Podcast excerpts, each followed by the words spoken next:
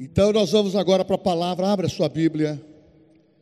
O primeiro texto que eu vou ler é Provérbios capítulo 24, versículo 3. O pessoal da música, muito obrigado. Glória a Deus. Provérbios capítulo 24, versículo 3. E depois você vai abrir comigo 1 Timóteo capítulo 5, versículo 8. Provérbios capítulo 24, versículo 3 diz: Com sabedoria se edifica a casa, e com entendimento ela se estabelece. Com sabedoria se edifica a casa, e com entendimento ela se estabelece. 1 Timóteo 5, 8.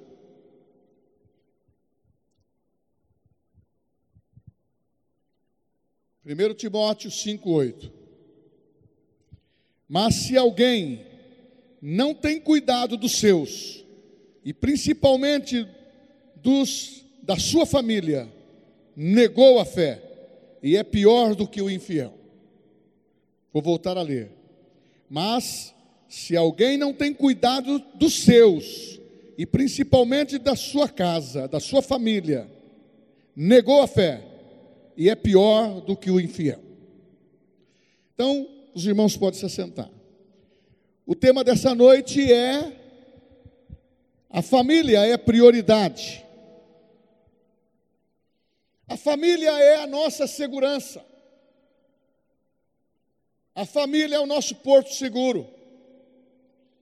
A família dentro da igreja, recebendo os princípios da palavra, ela vai nortear a conduta do casal, a conduta dos filhos, e você vai aprender pela palavra como cuidar da sua família.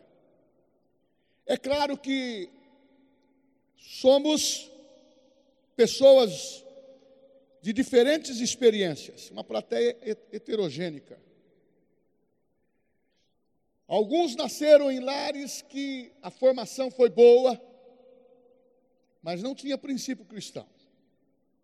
Outros nasceram em lares que tiveram sérios problemas e chegaram até aqui, receberam Cristo e Deus restaurou a sua vida e Deus curou o seu interior porque tiveram fases negativas e positivas.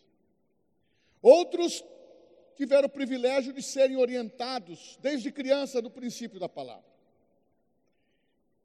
Então nós temos muitos tipos de experiência. Mas a igreja é um grande hospital. Não se avalia alguém por uma decepção que teve. E nem tampouco condena. Nós somos da fé. Nós temos a visão de reconstruir. Nós temos a visão de restaurar. Porque o perdão, ele vai muito além do que nós pensamos. Por isso que esse texto, lendo-se na igreja para cristãos, Provérbio diz: com sabedoria você edifica a casa,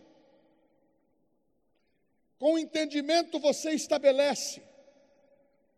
Isso quer dizer que quando você sabe que Deus está participando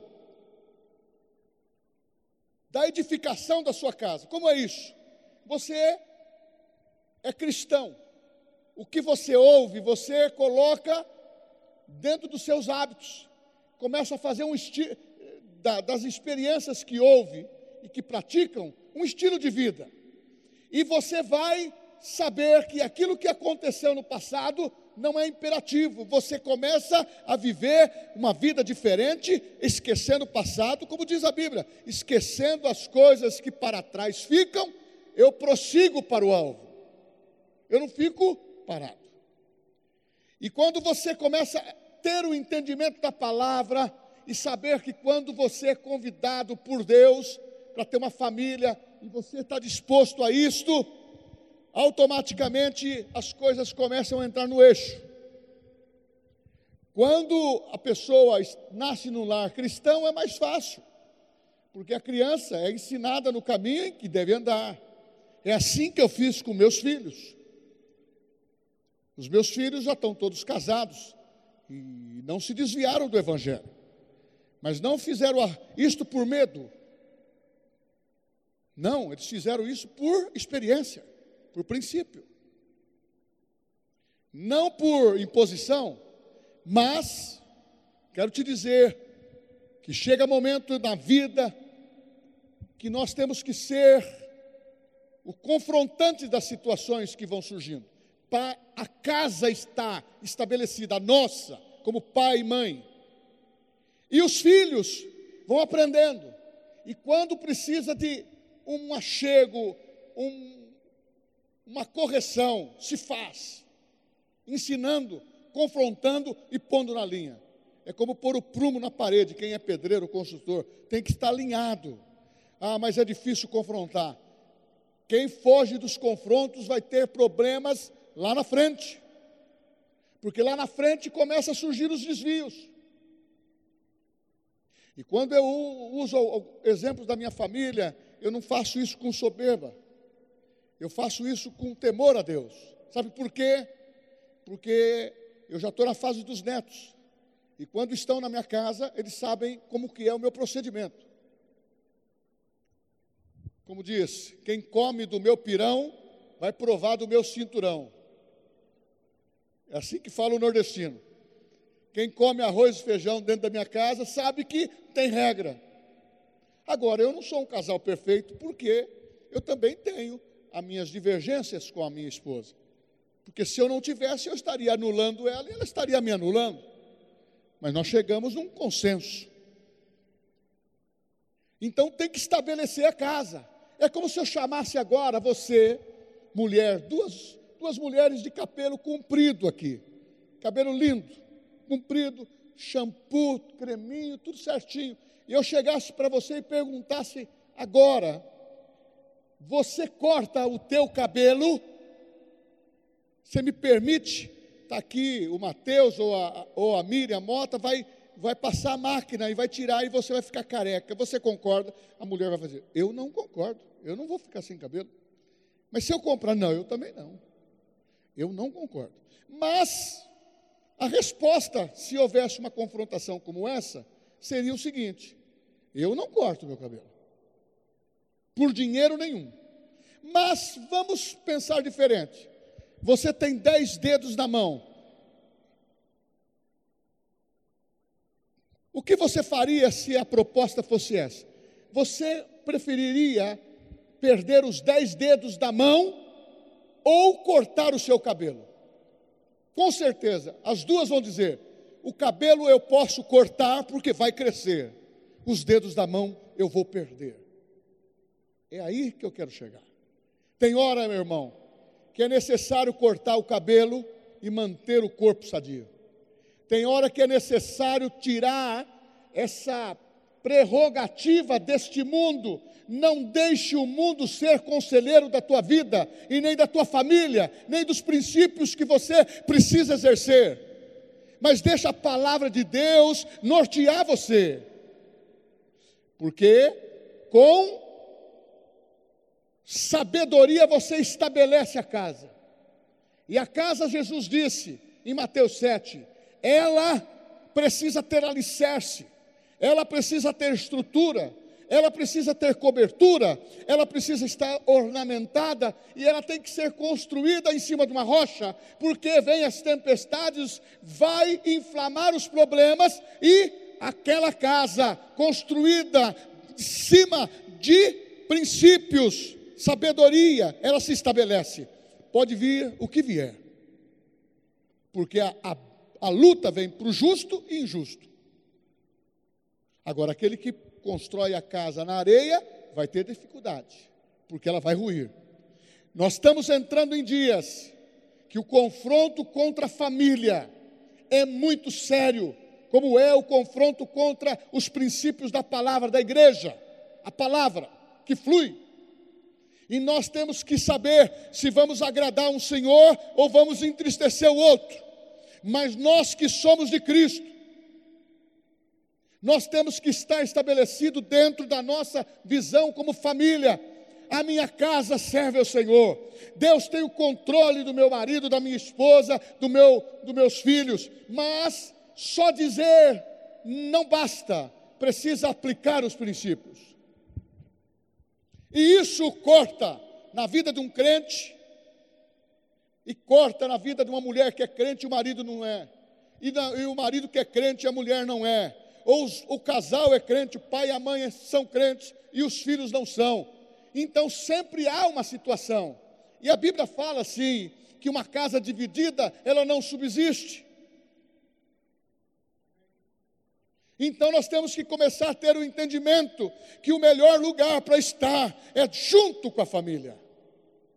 O melhor lugar que está é edificar casa em Deus. Meu irmão, não tem coisa melhor que o casamento. Mas estão pregando que é uma instituição falida. Nós rejeitamos isso no nome de Jesus. Nós cremos no namoro. Nós cremos agora no Novo Testamento nessa nova dispensação, melhor, fala em namoro, noivado e casamento. Antes não. Mas nós não estamos seguindo o modelo do velho, que o pai escolhia a mulher para o filho. Nós estamos no momento muito além, não é nem mais liberdade, é libertinagem, porque o camarada e a moça quer namorar, ela quer, quer noivar, ela quer fazer o test drive e tudo, e muitas vezes casa e descasa. É isso que está sendo pregado por aí, por atitudes, ou melhor, a sociedade está corroendo ou tentando corroer os nossos valores. Não é que eu sou quadrado nem radical, eu sou da palavra. Eu quero viver dentro da palavra. Você, quantos casados nós temos aqui? Quantos solteiros? Que vontade de casar? Tá.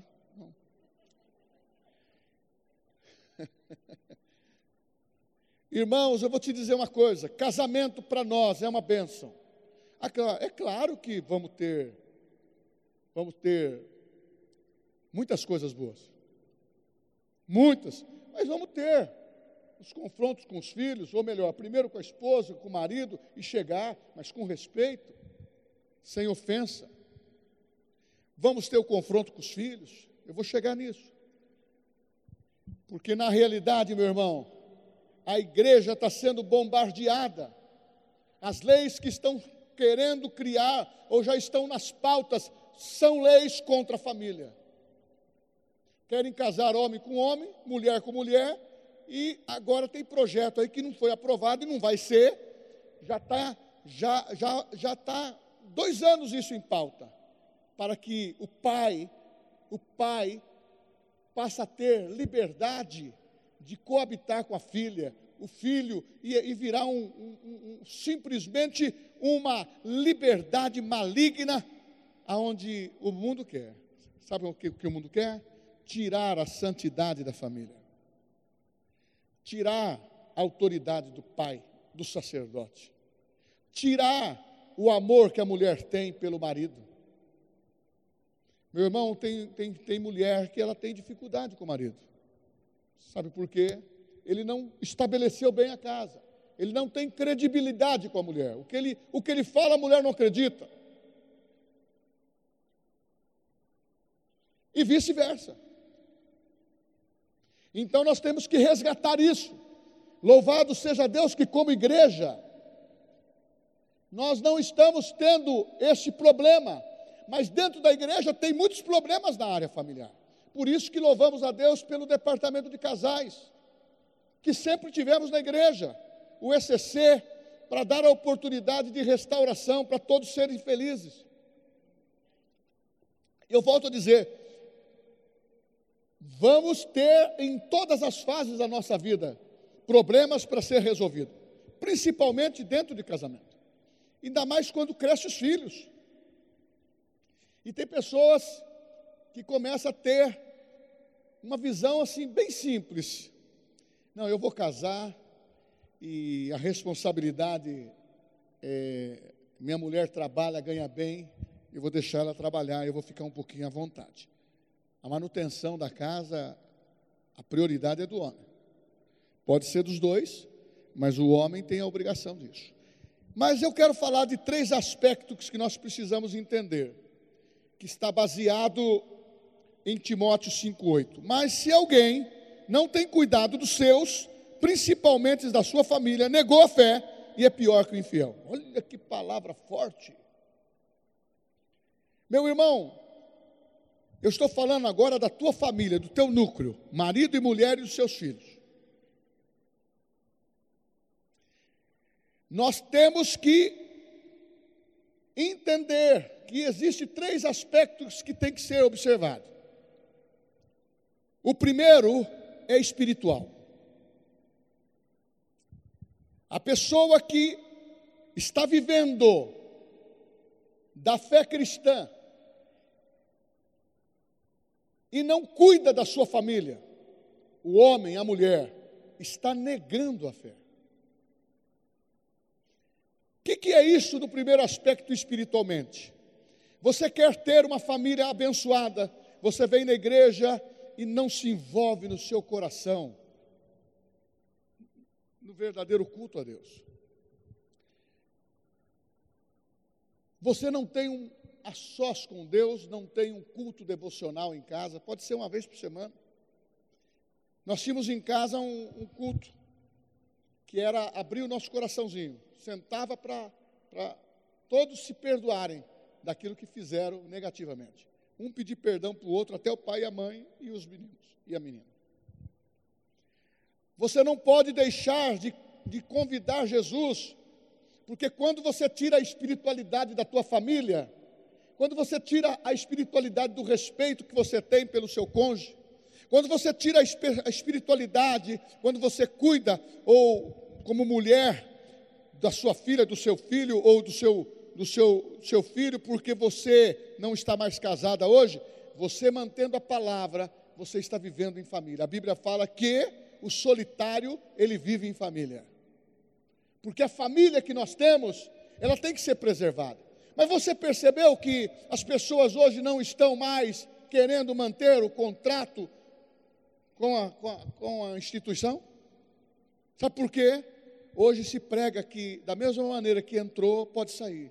Não é assim. Eu aprendi na Bíblia, aprendi com meus pais, que tinha que ficar, você casou, você tem que procurar manter a sua vida com a sua mulher e com o seu uh, marido. Por quê? Muitos são solteiros. As suas amizades têm que ser com solteiro. Os que são casados têm que buscar uma amizade com os casados. Não dá para andar casado, casada com solteiro e ter uma amizade como se fosse solteira ou solteiro. Sabe por quê? Porque se você casou, você tem que cuidar da tua família. Se você casou, não é seu avô que vai cuidar dos filhos. Eu amo meus netos. Brinco, carreguei no colo, carrego, faço tudo que eu posso. Mas tem momento que eu digo: esse momento não é meu, é seu. Sou assim até hoje. Tanto com a Juliana, com o Daniel, com o Tiago. Aí você fala, por quê? Irmãos, quem tem a autoridade para corrigir os filhos são os pais.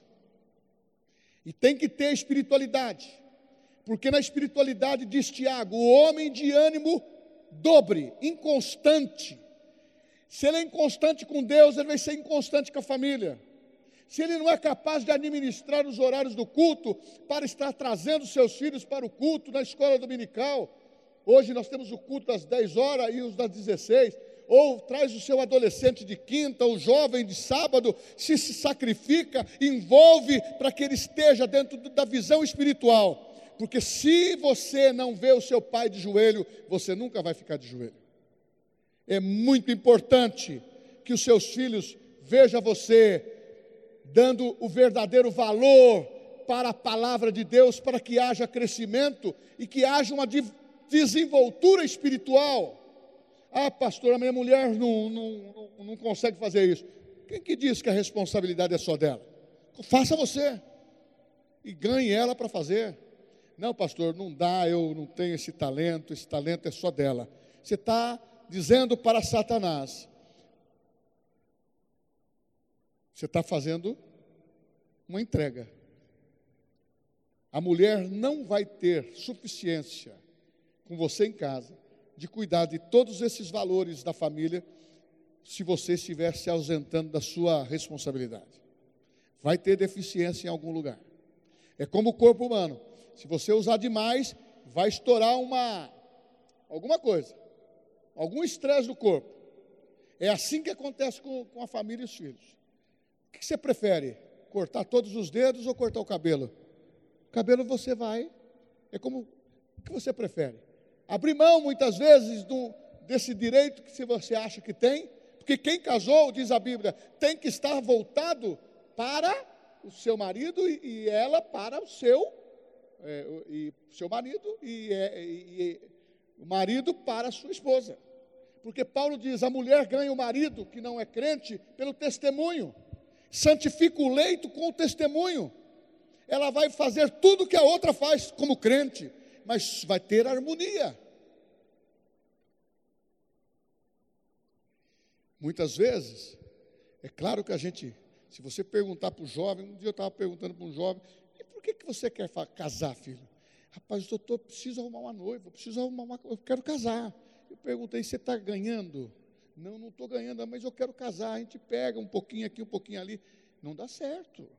Aí eu quero casar porque eu, eu não aguento, preciso fazer. Fazer o quê, filho? Aquelas coisas que vocês fazem. Ele não sabe que depois que passa, vem filhos, você não, não casou para fazer sexo todo dia. Aí engano. Muitas vezes isso, isso é uma ilusão mas tem que fazer. Eu falo que a ciência diz que, principalmente quem está começando agora, os jovens, e nós ensinamos isso. O homem tem que amar a esposa, e tem que, a Bíblia diz, não vos priveis uns aos outros. O que, que é isso? Não tire o direito do marido ter a vida sexual ativa e não tire o direito da mulher ter a vida sexual ativa. Se você estiver fazendo isso, ou fazendo chantagem para ganhar o marido, alguma coisa, ou o marido ganhar a mulher por causa de, de situações, coisas que vão fazer usando o sexo, está pecando, está errando. Nós temos que ensinar a espiritualidade. Marido ora, mulher ora, lê a Bíblia, ouve, ouve, vem na igreja, meu irmão, a igreja primitiva cresceu como família porque eles se reuniam em casa em casa, eles não abandonaram a palavra.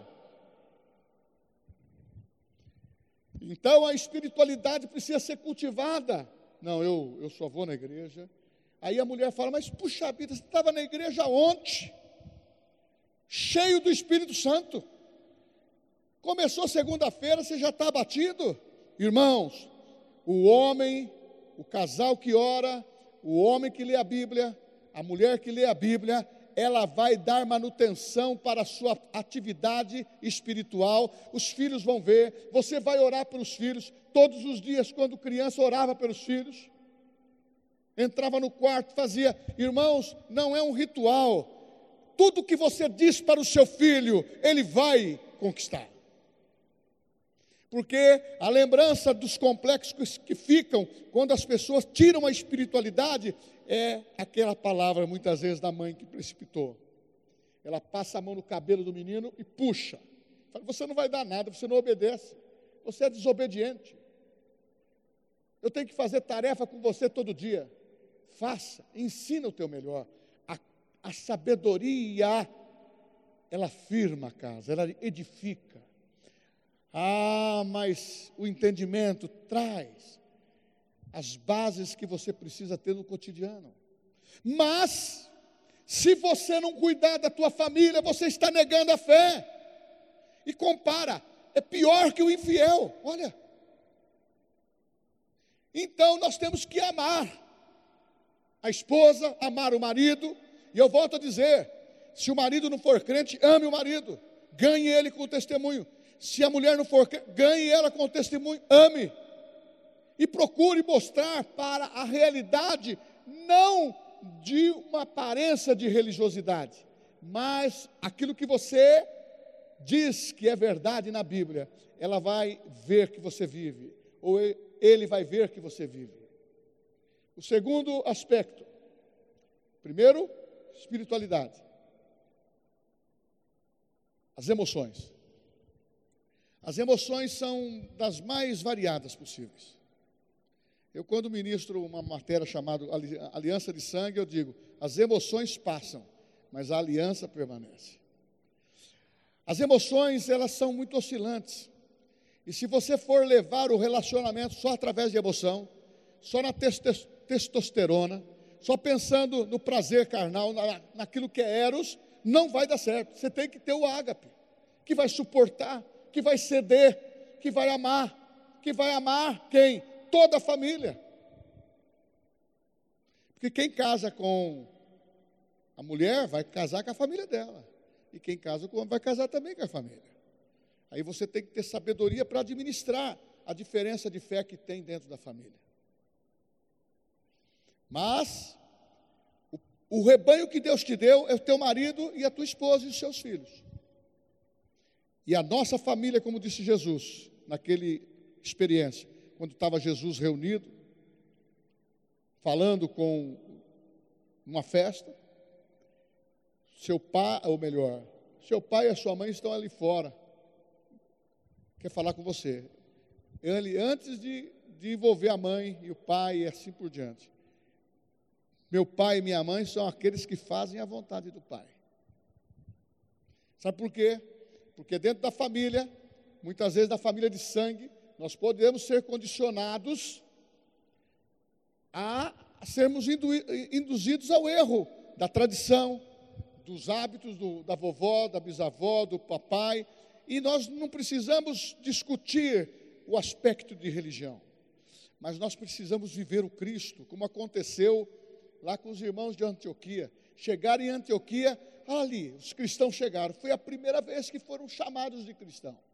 Por causa de aparência? Não. Por causa das emoções? Não. Por causa da sua vida. E dentro da família há muitas emoções. Há muitas. Nós que já somos, eu fiz 39 anos de casado, eu já tive muitas emoções, pressões. E a Bíblia fala que muitas vezes os inimigos podem surgir dentro da família.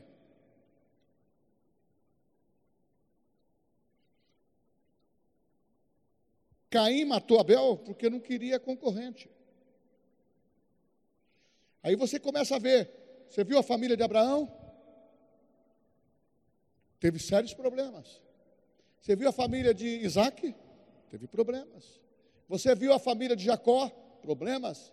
Então, se estão mencionados na Bíblia muitos problemas que foram aparentes na vida das pessoas, é para que nós possamos olhar com os olhos de fé.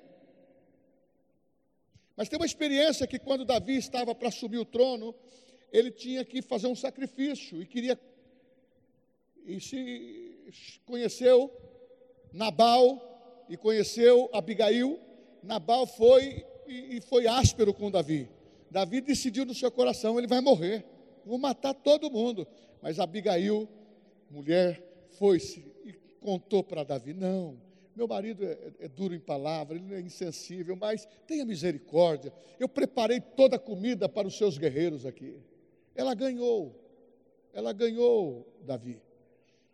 Davi disse para ela: Olha, o seu testemunho ganhou meu coração, não vai ter problema nenhum, está todos eles liberados. Porque ele foi afrontado, e ele estava para assumir o reinado. Passou dez dias, Nabal morreu.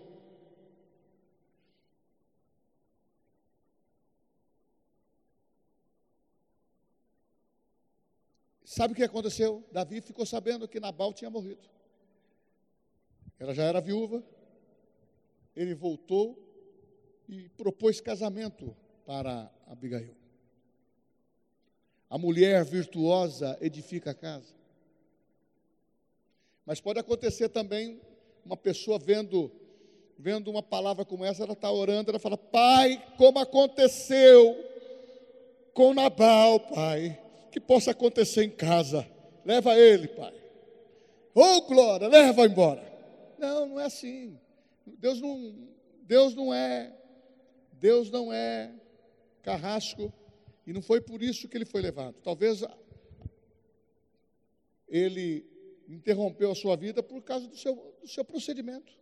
Não cabe a mim julgar ele, mesmo lendo a Bíblia. como não cabe nós julgarmos as emoções das pessoas. Você sabe que o seu marido muitas vezes ele vem de um trauma que você é crente, já foi curada e ele não, tem, não teve cura sobre isso. Foi rejeitado pelos pais. Tem certos casamentos que a mulher nem sabe ainda o que aconteceu. Tem, tem como também a, a moça vem, são famílias diferentes. Eu, como pastor, já orientei. A pessoa fala, pastor, eu detesto, eu detesto esse procedimento, porque na minha casa era assim. Aí ela contou, e ela se abriu e se perdoaram e restauraram e foram para frente. Porque quando você quer ser curado, o Espírito Santo cura. Eu não preciso fazer uma cura interior, fazer um retrocesso da minha vida ou uma regressão para voltar no ventre da minha mãe e ficar falando, depois ver a minha infância. Isso é uma macumbaria gospel. Não creio nisso. Meu irmão, Deus, a Bíblia fala que quando você nasce de novo, você está vivendo em Cristo, você tem a mente de Cristo.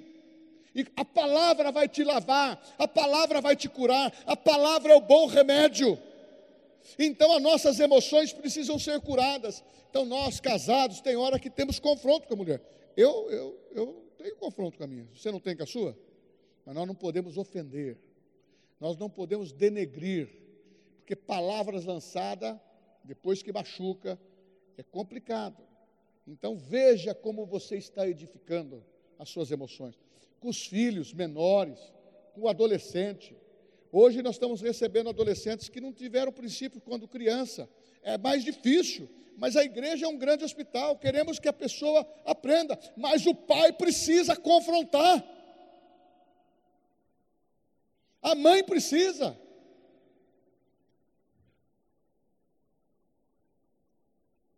Você diz, ah, pastor, o senhor deve não ter batido nos seus filhos eu de vez em quando falo, eu nunca bati nos meus filhos, alguém fala, eu fico preocupado com isso.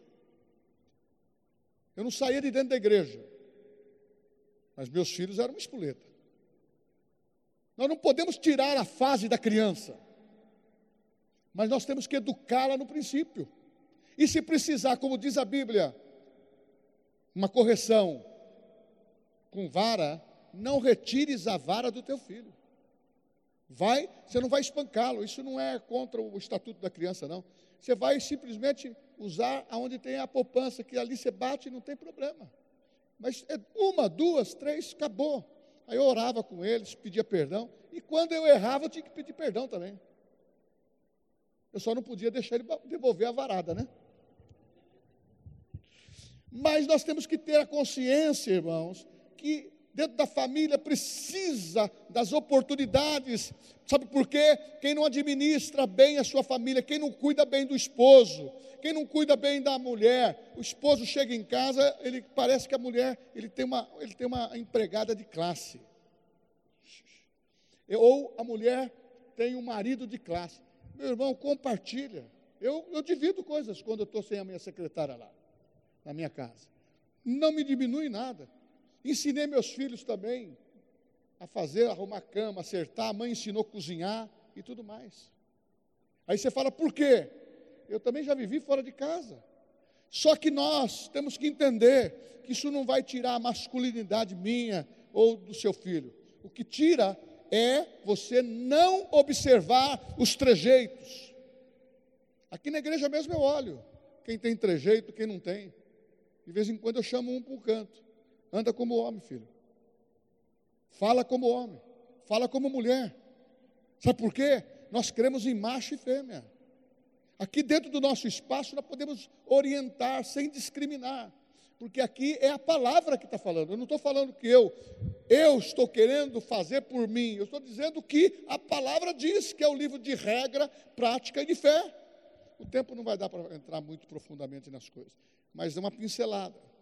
Agora, você que é homem, não transfira a responsabilidade para a esposa. E se o marido não é crente, ou se a mulher não é crente, não fique julgando quando corrija. Se tiver que conversar, não e discutir, não na frente dos filhos. A gente saía, sabe por quê? Porque tem que confrontar. Pastor, e agora quando ele estava dentro da sua casa, moço, confrontava todos eles, se fosse necessário. E agora, quando casado, se precisar de um conselho, se quiser, não vou poupar a verdade daquilo que tem que ser dita, mas com amor. Esse negócio, ah, mas o senhor ama, eu amo de paixão meus filhos. Quantas vezes eu corrigi e saía lá sozinho, eu falava, puxa Senhor, tinha que corrigir, meu coração partia. Agora, respeito a tua educação na sua casa. Não estou entrando dentro da tua autoridade dentro de casa. Mas se você não aplicar os princípios, a sua menina vai crescer, o seu menino vai crescer. Com 12 anos, hoje as meninas estão menstruando, os menininhos já estão vendo. Antigamente, a gente com 12, 14, menina estava brincando com 14 anos de boneca. Hoje na sociedade está fazendo sexo. Eu tenho um escritório lá. Eu vejo lá na praça de skate. As meninas, o pai deixa, a mãe deixa, sentam ali e ficam fumando maconha. De vez em quando eu tenho que ir lá, ele, sabe disso, eu vou lá e falo, ó, oh, tá, meu pessoal lá dentro do escritório está ficando doidão, porque vocês estão tomando aqui, a, a, a fumaça está indo para lá. É gente pobre, gente rica, de todas as classes sociais, porque o pecado não escolhe classe social. Agora, mas nós podemos preservar a nossa família. Eu vim de uma família simples e corrigi os erros. E não é porque houve erros lá que eu vou continuar no erro. Eu sou de uma família de, de cinco homens e uma mulher. Eu tive uma experiência que quando eu, crente, tinha um cunhado que faleceu.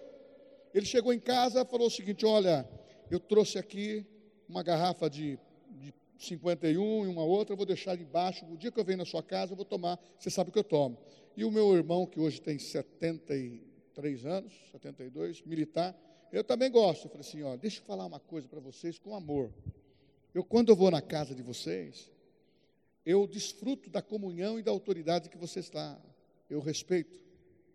Agora, na minha casa, as regras são minhas. Aqui nós não bebemos. Então, eu dou o direito de você pegar isso e levar embora. Caso você não fizer, eu vou jogar fora. Não, você vai. Eu fui lá, joguei tudo fora. Será que eu fui indelicado? Não. Eu tenho que dar o tom daquilo que eu vivo.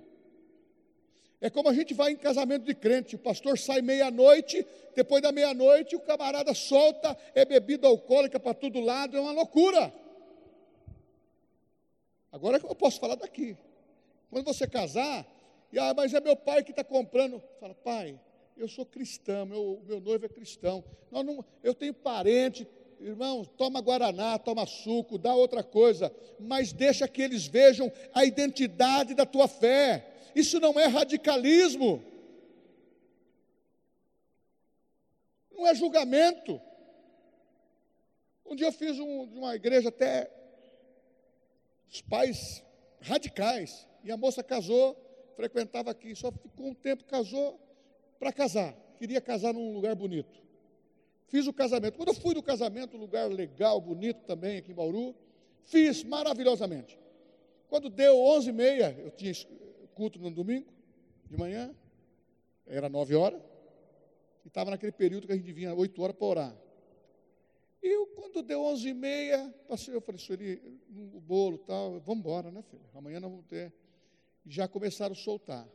Eu, o que eu vi de crente bebendo, antes de sair, eu falei, meu Senhor, a Bíblia não está proibindo. Cada um escolhe. A gente não pode ser fariseu. Mas como que eles vão se converter se nós fazemos as mesmas coisas que eles fazem? Deu para pegar o raciocínio?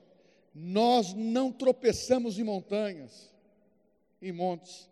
Nós tropeçamos em coisas pequenas, que nos seduz. O outro aspecto é dinheiro. A pessoa desestabiliza o lar completamente se você perder o planejamento financeiro. Se você perder o domínio do cartão. Se você perder a administração do seu salário, você vai se endividar. E dívida é escravidão. A Bíblia fala que você passa a ser escravo para quem você deve, ou de quem você empresta. Esses três aspectos que eu estou abordando rápido, ele traz um grande prejuízo na família. Talvez você saiba, puxa, eu sei, mas aquele momento que você está devendo, você fala para Deus: Deus, meu pai, chegou agora, e agora o que eu vou fazer? Dinheiro não cai do céu. Deus dá prosperidade do fruto do nosso trabalho pela fidelidade que nós temos. Teve um, uma mulher que perdeu o cartão. O carro dela foi roubado. Chegou em casa, falou: marido, roubaram a minha bolsa, o carro, quebraram o vidro. Levaram os cartões, os documentos. Amor, senhor, você providencia o cartão, porque a gente tem que comprar as coisas, né, meu amor? E passou 15 dias, o marido esqueceu e deixou sem cartão, chegou a fatura. Passou um mês, um mês e pouco, chegou a fatura. Quando ele viu lá, dois mil reais. Aí ela falou assim, amor, e o cartão que não chega? Ela falou assim, querida, deixa eu mostrar para você, ó. Eu vou deixar o cartão na mão do ladrão, porque ele gasta só dois mil. Você gasta dez para cima. É melhor na mão dele.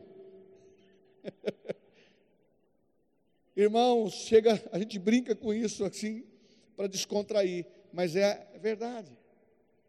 Eu quero que você saiba que eu também preciso dessa mesma disciplina que eu estou ensinando a vocês. Sabe por quê? Nós não podemos ser escravo. Igreja também que também não tem um bom planejamento, ela passa sempre endividada. É pela fé, é pela fé, mas nós vamos pela fé dentro daquilo que nós nos propomos juntos, numa grande família, os dízimos de oferta ou os desafios que vamos lançar. Mas entregar para o Senhor é o melhor investimento. Porque Deus, Ele não paga uma poupança de 0,5, é 100%. Não se conforme com o modelo de vida oferecido pelo Deus desse século.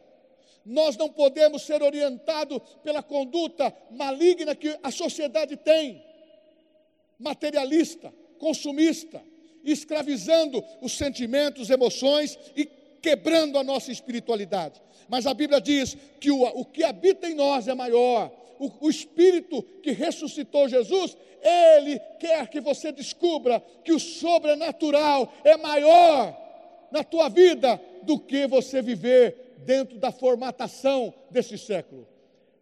Ah, não vos conformeis com o presente século. Outra coisa, manter a tua casa no altar de Deus. Ai, pastor, eu tenho lá, eu quero um home, eu quero uma televisão. Eu não vejo eu, poucas pessoas que falam, aquele é meu cantinho de oração. É onde eu, eu debruço, é onde eu ajoelho, é onde eu choro, é onde eu canto, eu vou. Meu irmão, e os nossos filhos precisam ver isto. Aquele doutor, pastor Murdoch, que estudou sabedoria 30 anos, está vivo. Esse homem tem uma inteligência muito grande, ele cobra por dólar a hora que ele investe. Aí ele falou assim: Meu pai, eu vim de uma família muito pobre. Quando meu pai viu eu dar 100 dólares de, de oferta, ele falou assim: Meu filho. Aí ele disse: Eu tenho lembrança de ver meu pai de joelho, mas não tinha o princípio que a prosperidade e o aumento podia ter na vida de um homem espiritual porque o conceito antes era que espiritualidade estava mais na pobreza ou numa capa de humildade. Ser humilde não é aquele que fique quieto ou introvertido ou aquele que se apresenta. Ser humilde é humilde de coração, que as atitudes vão falar mais alto do que do que você imagina, porque o que está dentro de você vai ser imperativo. Não deixa, eu até marquei aqui, ó, não deixa o poder da, da mídia te vencer isto aqui é uma bênção. Hoje eu vi uma situação que eu falei, meu Senhor, por que isto? As pessoas elas começam, elas começam a ir, para frente. Hoje eu vi uma mulher nesse, do, aqui, meu irmão, ela tem 25 anos mais velha, mas ela pôs que ela é nova. Tchum, e fez aquela montagem bonita.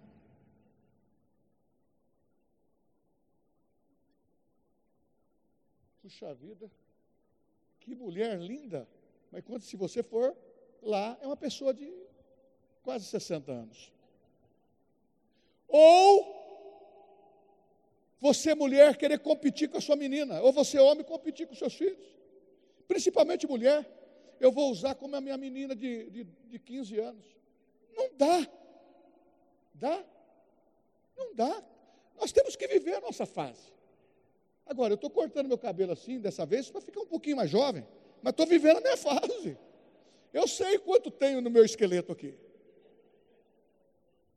Agora, cuidado com isso, não tirar o tempo seu de ler a Bíblia, de orar, de orar pelo marido, de orar pela esposa, de declarar que quer casar, e tem que ter um, um, um, um homem de Deus. E vai aqui um recado: homens, começa a estudar, começa a trabalhar mesmo, pega firme, para quando a mulher você está namorando, está noivo, vai casar. Ela também pegou firme, fez uma universidade, ou está trabalhando, une os dois salários e faça um começo digno para os dois. Ah, pastor, eu vou casar e vou morar no fundo do, do quintal lá da minha sogra. Não vejo problema nisso, mas se for provisório. As coisas têm que mudar, a realidade tem que, ter, tem que ser sua. Não, pastor, eu vou pedir a minha herança para o meu pai antes. Cria vergonha, meu irmão. Herança você, você recebe quando o pai morre, a mãe morre. Agora, se ele quiser dar para você um apartamento, uma casa, dinheiro, um carro, não faço questão. Eu mesmo fiz isso com meus filhos. Todos eles saíram com, fez 18 anos, ganhou um carro de presente. Agora, eu não tinha carro, eu tinha um carrinho de rolimã, uma bicicleta Monarch. Tinha que andar a pé. E tinha aquela sapato, era aquele sapato da Legião Mirim, que parecia sapato de militar, um coturno.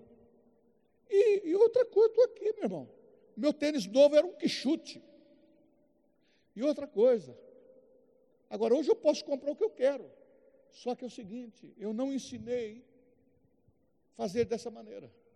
Mesmo assim, vou te alertar, cuidado de crescer muito o seu padrão de vida com o dinheiro, porque se você crescer demais e tiver que restringir, e se for uma distância muito grande, vai ter abatimento, seja no marido, seja na esposa, ou seja nos filhos.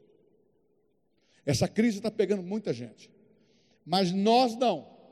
Provisão chegará todo dia. E eu vou terminar porque o tempo passa e a poupança Bamerindos continua. É antigo isso aí, tempo do José. a importância da família. Ela molda o caráter. Eu vou terminar com isso. Molda o caráter. E como pode uma família estar estruturada?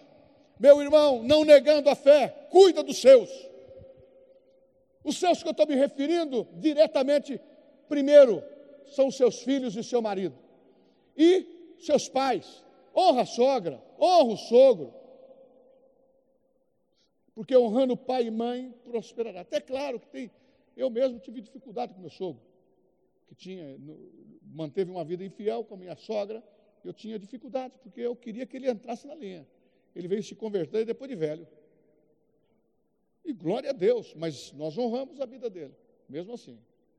Agora, você pode dizer o seguinte: ele pode não gostar de você, mas não precisa gostar. As suas atitudes, fazendo o bem, não se canse de fazer o bem. Pague o mal com o bem. Nós somos cristãos. E com família, ah, mas eu tenho muito, vou ter que dar. Meu irmão, você pode ajudar os domésticos da fé, são irmãos. Você pode ajudar membros da tua família. Agora, aprenda a ensinar as pessoas a pescar. Ah, eu vou dar um carro para você. Se o Espírito Santo mandar dar, tem que dar. Vou dar o meu. Se você pedir, eu não dou. Mas se Deus mandar dar, eu dou. Ele não me mandou dar, então eu não vou dar. Agora, se ele mandar semear, é diferente. Eu estava aqui num culto de. Acho que foi numa quinta-feira, teve uma pessoa que estava ao meu lado e o Espírito Santo falou assim: dá tudo que você está no bolso. Eu falei, justo hoje que eu, pus, eu fui no banco, peguei, está tá cheio aqui meu bolso. E eu falei, oh, glória a Deus. Tá. Chegou na hora da oferta, dá tudo que você tem no bolso para ele. Já passou a oferta. Eu olhei. Senhor, eu não posso dar metade? dá tudo. Filho, o Senhor mandou dar tudo. Senhor. Ele pagou o aluguel dele, estava com uma dívidazinha, pagou, resolveu o problema dele. Sabe o que aconteceu? Nós vendemos aquele dinheiro que eu dei, eu ganhei 20, 30 vezes mais. Quando a direção de Deus vem, faça. Tem hora que a gente quer controlar até o Espírito Santo, mas é bom saber que o nosso coração está aberto para Deus. Eu quero te dizer o seguinte, terminando: a sua família é muito importante. Não desista da tua família. Não desista do teu marido. Não desista da tua esposa. Não desiste dos teus filhos. Não cometa esse erro. Não cometa esse erro. Irmãos, aquela mulher que é de fora, a Bíblia fala em Provérbios, ela tem os lábios de mel. E ela está pronta para agredir a tua família. Eu falei para uma pessoa: você vai largar da sua mulher, você gerou três filhos, e você vai cuidar dos outros filhos dela e vai deixar os seus. Irmãos, eu não quero ser pesado, eu só quero dizer para você: nós temos que ter um princípio melhor com ele, melhor com ela, é pior sem ela e é pior sem ele. Agora, respeito os acidentes que houve na vida de alguns casais. De muitas vezes casar com uma pessoa que não deu certo, o camarada é problemático, a mulher é problemática e houve a separação. Por isso que eu sou da primeira aliança, mas não lanço ninguém no mundo. Se vem, e nós vamos estudar o caso dessa pessoa. Se é fiel a Deus, nós preferimos que ela esteja reconstruindo a sua família, se não deu restauração, do que vir para o mundo e para a prostituição e viver no mundo. Sabe por quê? Nós temos que preservar a família, custe o que custar. Quantos entenderam essa palavra? Família é prioridade. Pastor, o senhor abre mão da sua família? Eu não vou abrir mão da minha família em hipótese alguma. Pastor, eu não vou abrir mão da minha família de hipótese alguma. Um dia meu pai, quando eu fui casar, meu pai chegou para mim e falou assim: Você vai casar com essa moça, mas você vai casar e vai ficar com ela até o final. Era o sistema caboclo dele. Eu mantive, ele até contou para mim, eu já tive algumas discussões com a sua mãe. Eu pensei até em me separar, mas nunca fiz isso, porque o princípio da família é maior do que o eros, o meu desejo da carne. Uma pessoa simples. Agora hoje, valorize a sua mulher, valorize o seu marido. Ele tem defeitos, valorize o seu marido, valorize a sua mulher, valorize a sua casa. Aquela dominadora que tem do lado de fora, ela pode ser dez vezes pior. A Bíblia fala que o mel, o mel do vizinho é melhor. Tem que tomar cuidado com isso. Tomar cuidado com isso. Nós podemos ser tentados em muitas coisas, até mesmo sexualmente, ou com homem ou com mulher, mas nós temos que ter a presença de Deus, com os valores da família, para dizer: eu não vou eu vou me manter, eu vou me preservar. E jovens, mantenha puro o seu caminho, porque eu sei o que é atravessar os, o, o sinal verde, passar no vermelho, vai ter consequência. Proteja a sua noiva, a sua namorada, proteja, proteja os valores morais. Deus quer o melhor para você. Espera, espera. Faça o melhor. Papai e mamãe, tem filhos pequenos, confronte eles com amor. Mulher, para de brigar com o marido. Marido, para de brigar com a mulher. A Bíblia fala que você não pode maltratar a sua própria carne. Ame. Caminhe uma milha. Se você tem capacidade de caminhar uma milha com o estranho, caminhe com a tua mulher. Caminhe com o teu marido. E a prática da palavra. Se precisar orar todo dia, Pai, eu amei meu marido, mas eu não estou, me segura mais. Eu quero amor, Pai. Deus nos derramou amor para amar. Eu quero amar minha esposa. Deus te deu amor para amar sua esposa. Agora, quando você fica olhando a, a galinha do vizinho, você tira o seu coração. Lá bota o, ovos de ouro e você fica iludido. Família é prioridade. Não substitua, não faça errado. Agora, termino dizendo: eu não quero condenar quem está enfrentando um problema do, da separação, ou está tá sozinho, ou está sozinho, ou teve problema dessa área. Eu aconselho tanta gente, tantos irmãos, e é segredo pastoral. Eu quero que você saiba que a mensagem que eu estou fazendo aqui é pela palavra, não é dirigida, é para todos nós. Eli, ande direito. Fulano, ande direito. E mantenha o testemunho. Amém? Vamos ficar em pé. Ministério de Música. Esse é o mês da família. Eu não quero te expor, mas se você está com atrito dentro de casa, alguma coisa está desagradando você, homem, você, mulher, você está deixando de comunicar-se, está deixando de viver feliz. Ó, oh, tenha prazer de deixar o trabalho e vai para casa com felicidade. Tanto isso para a mulher como para o marido. Mas se você precisa perdoar, você não precisa dormir no sofá. Você precisa dormir na cama de casal. Você não precisa achar que a sua mulher vai pôr veneno na comida. Tem marido que pensa que ela vai pôr veneno na comida.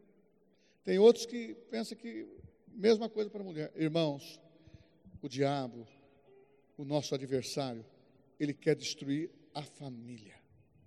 Ele quer destruir a igreja. E nesses dias, valores têm que ser mantidos pela igreja, custe o que custar. Se você for criticado ou não, mantenha a palavra como dominadora do teu coração pelo Espírito de Deus.